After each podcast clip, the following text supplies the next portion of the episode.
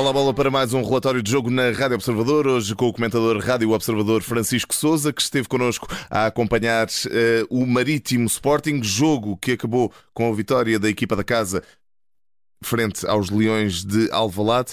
Para quem não assistiu a este jogo, Francisco, o que é que aconteceu no Caldeirão dos Barreiros este final de tarde? Bom, aconteceu eh, desde logo eh, um dos jogos menos conseguidos do Sporting que tem tido alguma dificuldade histórica em jogar no Estádio dos Barreiros e confirmou precisamente esses problemas para defrontar um Marítimo que agora está renovado com José Gomes, apresentando-se eh, num dispositivo tático eh, de 4-4-2 e com essa capacidade para ser muito pressionante. A saída de bola do Sporting foi, sem dúvida, um dos fatores-chave nesta vitória do Marítimo, a forma como a equipa madeirense, de maneira muito cirúrgica, conseguiu um, travar esse início de construção do Sporting, que teve de forma destacada mais posse de bola, termina com 67%, mas que durante os 90 minutos efetuou apenas um remate à baliza, foi na primeira parte. E são números, hum, diria escassos, até confrangedores para uma equipa que vinha numa cadência ofensiva assinalável nos últimos encontros, parecia respirar confiança, mas é também uma prova que há jogadores que são uh, transcendentais e há, sobretudo, posições que precisam dos melhores jogadores aptos.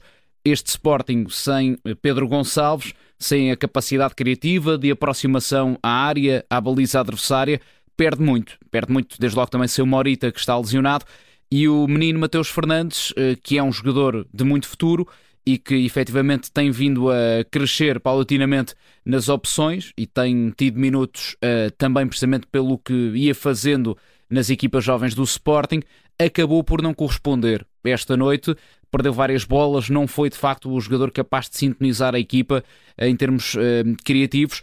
E houve depois também o problema da ala esquerda, a optar por poupar o, Nuno Santos em risco de, de castigo e ao lançar o Arthur para fazer a ala esquerda, perdeu duas coisas. Uh, em primeiro lugar, algum equilíbrio defensivo, deixou o Mateus Reis, em algumas situações, até um pouco exposto, sobretudo num início muito atrevido e personalizado do Marítimo. E depois, eh, do ponto de vista da acutilância ofensiva, o Arthur não foi capaz de atacar as costas do lateral do Marítimo e houve essa dificuldade para, para desequilibrar num para um muito visível no jogo ofensivo do Sporting. Mas parece-te que este Sporting de Rubén Amorim pode ter sido surpreendido por um marítimo de cara lavada, um marítimo mais agressivo, um, uh, um marítimo que pressionou praticamente durante os 90 minutos logo à saída da grande área do Sporting, não deixando a equipa de Alvalade construir o jogo? Sim, é verdade. No jogo em Vila do Conde já tínhamos visto uma tentativa do Marítimo crescer um pouco em campo, mas ainda distinto, ou seja, com mais esta semana de trabalho, o José Gomes pôde aqui de facto cimentar alguns eh, dos processos, das ideias e foi o Marítimo uh, bastante personalizado. Diria mesmo que a tua expressão é bastante acertada, de cara lavada, porque era uma das equipas, uh, enfim, com mais problemas do ponto de vista tático, esta temporada, eh, muito caótica até no, no momento defensivo, muito propensa a erros individuais.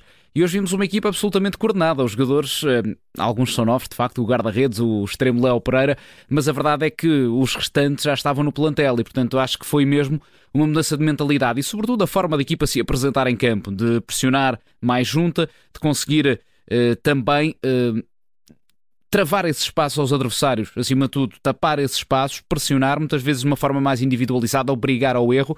E de facto o Sporting procurava depois um, atrair essa pressão, bater longo, encontrando a referência no Paulinho mas foram raras as vezes em que conseguiu ter sucesso, perdeu mais bolas do que conseguiu propriamente progredir uh, em campo e foi um Sporting que, enfim, acabou por ter uma oportunidade muito clara na primeira parte, uhum. teve uma data de cruzamentos também já na, na fase da segunda parte, forçou muito pelo lado esquerdo com a, com a entrada do Nuno Santos, também com as subidas de Mateus Reis mais na parte final do jogo e tentando que o Porro também aparecesse constantemente em zona de remate, mas foi um Sporting mesmo pouco produtivo esta noite. Mas ainda na primeira parte, ali por volta de, depois dos primeiros 10 minutos e do Sporting se ter percebido do que é que este Marítimo estava a fazer, o Sporting que durante algum tempo conseguiu sacudir ali a pressão, criou essa, essa ocasião uh, flagrante do Paulinho em frente à baliza, mas depois uh, parece que a partir da meia hora se deixou adormecer uh, e os processos se tornaram muito, muito lentos.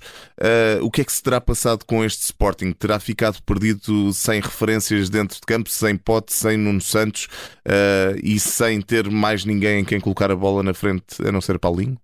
Exato, e há aqui uh, outras possíveis explicações. Uh, desde logo, o Porro não foi tão facilmente ativado e é um jogador que faz uh, a diferença completamente.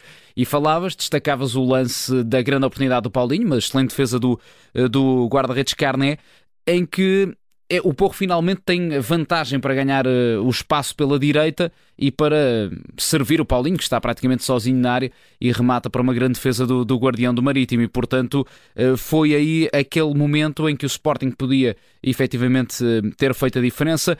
houve também um início de, de segunda parte com o Sporting a subir um pouco mais as linhas e a dar essa aproximação, a ter sobretudo a partir do, do lado direito com, com o Pedro Porro uh, algumas entradas, há ali de resto dois lances, uh, um deles bastante polémico uh, e que aliás na, na análise do, do nosso áudio-árbitro do Pedro Henriques é de, de penalti, que ficou por assinalar. Foi, foi aquele período em que o Sporting podia ter tido ascendente, mas logo sofreu o golpe do penalti na outra área, que acabou depois por levar a equipa dos Leões de Alvalade para um território de desvantagem e aí voltaram novamente os problemas, os fantasmas. O Marítimo continua a controlar bem o jogo do ponto de vista defensivo, umas vezes ativando mais a pressão uh, em cima, outras vezes baixando um pouco o bloco, mas sempre sem grandes aflições. O Sporting tentou chegar por fora, mas depois os cruzamentos não saíam ajustados. O Paulinho hoje também não esteve muito produtivo, quer na recepção de bola, quer nos apoios, na finalização, e tudo isso foram fatores que ajudaram a explicar. E desde logo também a falta de um meio-campo com uh, unidades mais criativas. Houve a tentativa de lançar o Rochinha, que, é acaba por ser um jogador que é um pouco um corpo estranho. Mas os criativos hoje, os criativos do Sporting, nomeadamente Rochinha, que já falaste, mas também Trincão, praticamente não, não, sim, não sim, apareceram. Não, e não houve, hum, fazer. houve de facto também a saída do, do, do, Marcos Edwards, que podia ter ficado um pouco mais tempo em campo pelo seu repentismo, porque é um jogador que, mesmo não estando inspirado, de repente pode dar a volta a uma partida. Preferiu uh, continuar com o Trincão em campo, mas não estava a acrescentar soluções imediatas à equipa do Sporting. Foi um jogo muito pouco inspirado. Terá sido a intenção de Ruben Amorim resguardar, resguardar Edwards já a pensar no, no confronto com o Benfica? Ou terá sido uh, pura e simplesmente a análise do, do jogo? Eu diria que pode ter sido isso, mas acredito mais que foi hum, a intenção uh, de ter o trincão mais aberto e poder combinar eventualmente com o Nuno Santos uhum. em algumas situações, com o jovem a fugir pela direita. Teve ali uma outra participação, mas não, não acrescentou uh, muito também o Cabo Verdeano nesta entrada em jogo. O que acrescentou à equipa do Sporting foi a entrada de Nuno Santos, que conseguiu agitar ali as hostes de alguma forma, mas não o suficiente não o suficiente, é verdade. Com o Nuno Santos, o Sporting ganhou a tal margem para progredir pela faixa esquerda que com uh, o Arthur, pese embora seja um jogador mais ofensivo, uh, acabou uh, por não ter e tive essa dificuldade em ganhar confrontos. Nuno Santos é um jogador que, quando ganha em bala, é muito perigoso, cruza bastante bem, como sabemos, e foi hum, também a partir dessa entrada que vimos um Sporting, pelo menos, a ter mais aproximações. Agora, toda essa insistência acabou por não ter resultado Agora, vale a verdade, o Nuno Santos é de facto, e foi esta noite, um dos jogadores mais em evidência na equipa do Sporting pela positiva e não é fácil fazer destaques positivos na equipa de Ruben Amorim. Destacamos também eh, do lado do Marítimo, proponho-te isto, não só aquele que foi eleito homem do jogo, André Vidigal, mas também o, um dos mais recentes reforços da equipa insular, Léo Pereira, que jogou e deu a jogar e estava em todo lado, particularmente na primeira parte, ele, tanto na defesa como no ataque. Eh, onde quer que a bola estivesse, Léo Pereira estava lá. É muito enérgico, um jogador rápido, vem do futebol brasileiro, já com andamento de campeonato de, de escalão principal do Brasileirão.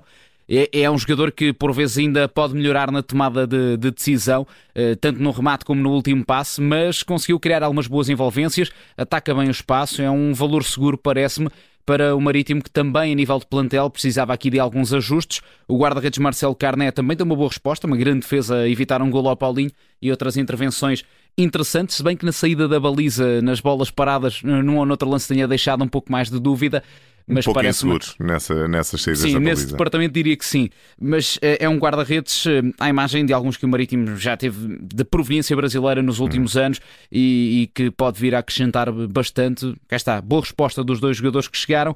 Vimos um Vidigal a merecer eh, esse prémio, sobretudo pela forma como lançou um, ehm, o, o, Lira no lance do, do penalti, também por algumas participações, teve alguns remates perigosos. Gostei dos centrais, o Mosquera eh, ainda é um miúdo, podemos dizer, 22 uhum. anos, está a crescer na, na equipa, depois de ter estado nas equipas jovens, na, na, no sub-23, e é um jogador com estampa física imponente. Uma defesa sólida, apesar de tudo. Eh, Sim, jogadores que individualmente iam comprometendo na primeira fase da época, uhum. também devido a esses eh, problemas, cá está, táticos e coletivos, claro. mas que deram a resposta certa. O Mateus Costa também esteve bastante bem no centro da defesa. E posto isto, e, e dado que já analisámos aqui praticamente uh, em várias fases os 90 minutos da partida, Francisco Souza, foi o Marítimo que ganhou o jogo ou foi o Sporting que o perdeu?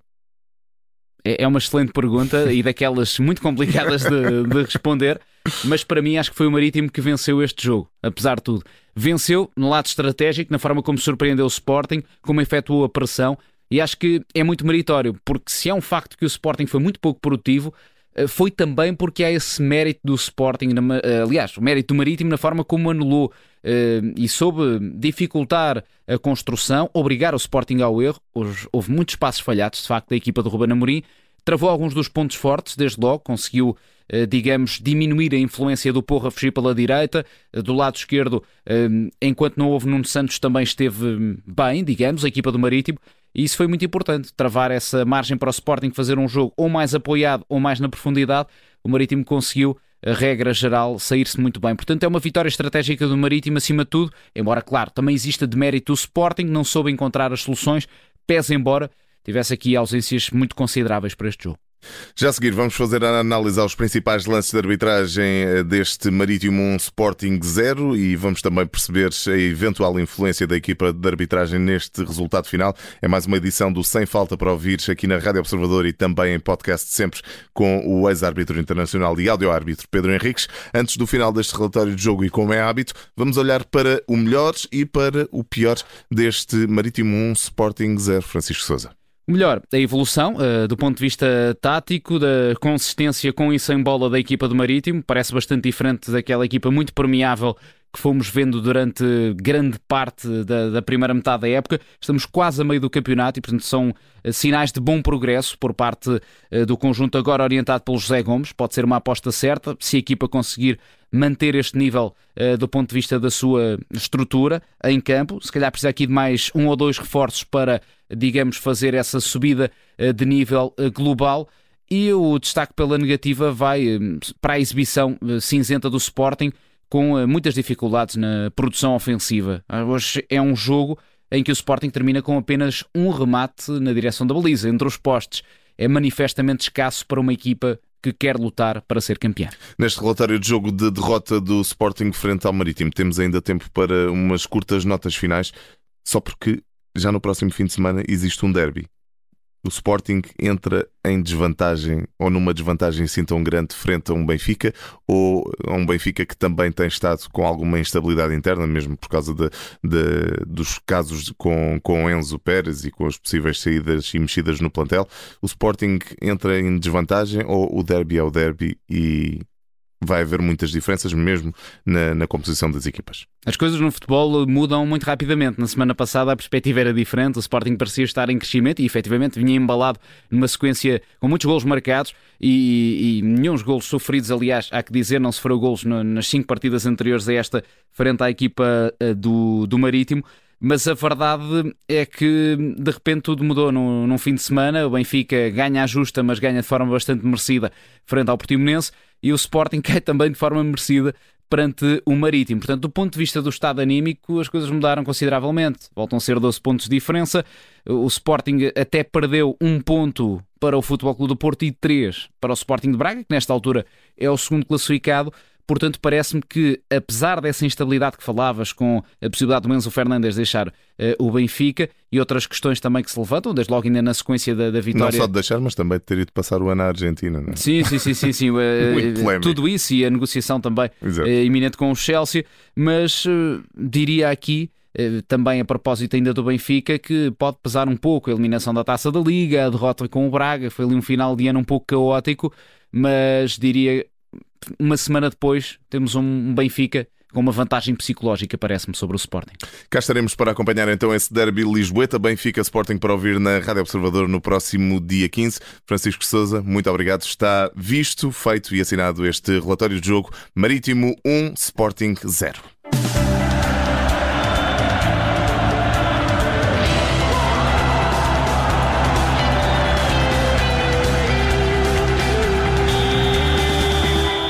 Rádio Observador.